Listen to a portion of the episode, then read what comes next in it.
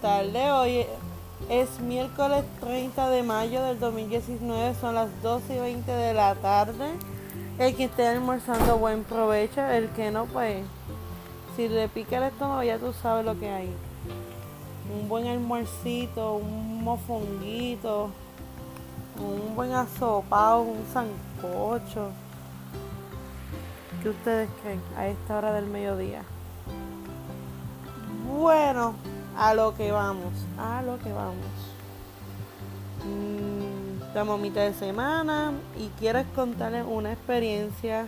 Bueno, no es tanto una experiencia, sino quiero tocar un temita bien interesante de cómo eran los padres de antes versus a los padres de ahora en el en qué aspecto en el aspecto escolar ¿Por qué vengo al tema? ¿Por qué vengo al caso con esto?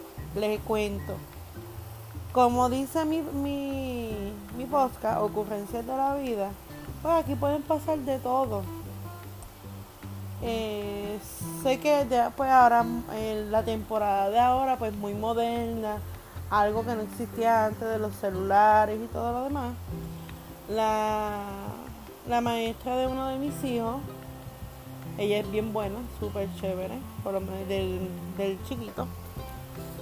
Y ella tiene, nosotros tenemos un grupo de WhatsApp de padres en el cual pues, nos mantenemos siempre informados de todos los eventos, aunque ella lo da por, por papel, por escrito y todo, pero siempre bueno, pues no, tenemos esa buena comunicación entre, entre todos los padres. Todo nice. Obviamente el, martes yo celebré el cumpleaños de mi nene en la escuelita, aunque él, ya cumplió el domingo. Y pues por cuestión de seguridad, porque sé que son menores, pues a veces uno quiere tirarle fotos a los menores. Y yo pues mira, escribí en el grupo, mira, algunos padres, este, si me pueden dar la autorización este, para tirarle fotos a los nenes, ya que es el cumpleaños de mi hijo, lo quiero tener de recordación en un álbum no se va a publicar en las redes sociales porque este, eso atenta a la seguridad de cada uno de los niños. Ustedes saben que las redes sociales es un, un arma de doble filo y puede pasar cualquier cosa. Pues este, muchos padres me dijeron que sí, sí, sí, sí. Hubo una nada más, me dijeron no, eh, papá no está de acuerdo. Y yo, pues está bien, yo, yo entiendo, yo respeto su decisión. Eh, este, ocurrió una situación de que pues a las diez y pico de la noche yo creo que eh, está fuera de hora de enviar algo así, al menos que sea directamente a la maestra, que sea un recordatorio bien importante. Eh, un papá o mamá, cualquiera de los dos, envió un mensaje a las diez y media de la noche que supuestamente a su hijo lo mordieron. O sea, ella envía la foto y todo o sea, con todo el texto.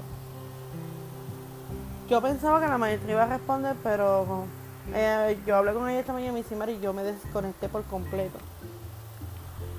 Y esta mañana, cuando llego, yo la maestra me dice, la asistente, me dice, verifique su niño.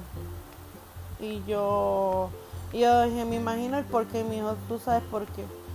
Obviamente prácticamente la maestra vio lo que lo que mandaron. Ella vino a responderles para la mañana este qué pasa que yo pues eh, como muchos padres siempre llegan tarde el nene entra a las 7 de la mañana no habían llegado más ningún nene más que el mío. Me siento a hablar con la maestra y yo le digo yo creo que es una falta de respeto y es una falta de madurez de que tú publiques en el grupo de padres si tu hijo lo mordieron o, sucedió algo con tu hijo en el grupo de padres. Yo creo que lo más correcto y maduro es tú hablar con la maestra por WhatsApp aparte, por mensaje de texto, llamarla aparte. O mira, personalmente, mira maestra, ocurrió esto, no me percaté, tenía prisa en irme y el nene pues le encontré esto. Y, o sea, cuestión de que No puedes mezclar una cosa con lo otro porque tú estás dejando entender en el grupo de padres que la maestra es una mala maestra, que la maestra no está pendiente del todo. Y es algo que yo por lo menos, yo tengo que oír ambas partes. Si yo tengo una situación con mi hijo, yo tengo que escuchar ambas partes. A mí la maestra me llama si mi hijo hace berrinche. Y yo le dado la autorización, le dado el visto bueno. Y yo, mira, hazlo. Si me tienes que llamar, llámame. No tengas miedo. ¿Por qué? Porque yo tengo que también escuchar ambas versiones. A lo mejor el nene dirá mitad de verdad y mitad de mentira. Pero la maestra está ahí, está con ellos, lo está viendo. Y siempre mi opinión personal es como que siempre escuchan ambas versiones y respalda al maestro. Hoy en día la este los padres respaldan a sus hijos, sí, uno los hijos los quiere, los ama, los adora. Pero la crianza que los hijos están teniendo en este tiempo, en esta época, a comparar a lo de antes, es bien difícil, es bien cuesta arriba. Ahora mismo los padres le tiran a los maestros con tal de defender a sus hijos. Y cuando tú vienes a ver, cuando ya son adultos, son unos charlatanes, unos bandidos. Y esto no quiere, y esto es como yo dije el post anterior eh, sobre la disciplina y el maltrato. Son dos cosas totalmente diferentes. Ante la disciplina de un maestro en, dentro del salón era totalmente diferente. Ahí nos tenían la regla larga de madera, que si tú te portabas mal te metían. Te citaban a mamá y a papá, y, y mamá y papá iban, se sentaban a hablar con el, con el maestro. Y sabes que si lo hiciste mal, prepárate que te iban a coger en tu casa a sonar. O sea, que ibas a ir calentito para la escuela. Sea, yo por lo menos creo, yo no, no me gusta la crianza que hay ahora mismo. Yo creo en la familia tradicional. Yo creo en, en la manera tradicional educativa. Esto es respaldar al maestro al 100%. Hay algunos maestros que sí se merecen que lo respalden porque hacen un trabajo bastante fuerte. Nuestros hijos se pasan más tiempo en las escuelas que lo que se pasan en nuestros hogares. O sea, ya la escuela es, como su segunda casa. Es igual que nosotros los adultos. Los adultos nosotros pasamos más, los que tienen trabajo, pasamos más tiempo en el trabajo de lo que pasamos en nuestra casa. Que compartir con la familia. Sea, ya esto es algo de que tenemos que respaldar al maestro, siempre lo he dicho han habido casos que, eh, pues, que el padre le mete al maestro, al estudiante, como hemos visto a través de Facebook que se ha vuelto muchas veces viral, como estudiantes le faltan el respeto al maestro, gritándole y todo, que obviamente el maestro pierde la chaveta, la pierde. O hay que respaldar al maestro. Y cuando te dicen, no, este maestro, eh, te hablan bien de él, miren, ayúdalo. Tú tú no sabes que hay detrás de ese escritorio que ese maestro tenga algún problema familiar, algún problema económico. Y, y, tenga que venir a la escuela con esta única paciencia, a atender a tu hijo, a darle educación a tu hijo, para aguantar charlatanería de ellos vuelvo y digo, hay que respaldar al maestro al 100%. Y yo soy una mamá que yo estudio y a pesar que yo estudio los maestros de mis dos hijos, hasta la maestra de recursos de la escuela, me dice, mamá, a pesar que tú tienes tanto y tantos compromisos, tú das cara por tus hijos, tú dices presente. que para mí mi prioridad son mis hijos algo pasa, estoy ahí. Si la maestra ahora mismo de, de gestar me dice, Mari, necesito esto para la actividad, mira, le digo, cuenta conmigo. Cuenta conmigo.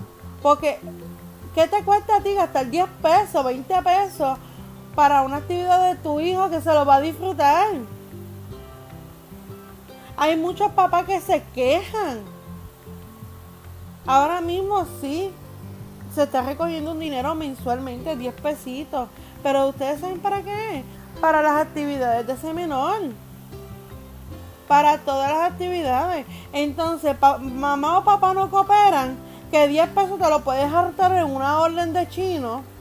10 pesos te lo puedes hartar echando gasolina. 10 pesos lo puedes botar comprando porquería cuando tú se lo puedes dar a tu hijo para que hagan una, eh, una actividad súper buena, de que una actividad memorable, que ellos se lo puedan disfrutar. Entonces, no cooperan y también exigen. La maestra lleva tratando, haciendo reunión de padres para las actividades que se acercan. Y lo que fueron aproximadamente fueron 10. De 15 niños. 10. Y la maestra fue bien franca.